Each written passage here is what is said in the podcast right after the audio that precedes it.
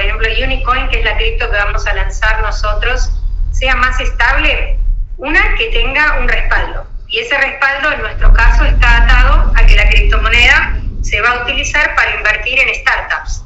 Y en startups que son los mismos startups que invierte cualquier fondo de inversión altamente seleccionados y curados que evaluamos que tienen potencial y creas un fondo de innovación global donde vas a centralizar esos startups. Entonces, al final, la volatilidad de la moneda es muy poquitita, es un stablecoin porque está atada a una inversión, es como si invirtieras directamente en un fondo. Al estar diversificado, porque son muchas compañías, tu riesgo también se reduce, porque si a una le va mal, tenés, a, si tenés 10, a 9 que les puede ir bien, o a 3 que les va más o menos, y con que les vaya bien, bien a 2, está ok.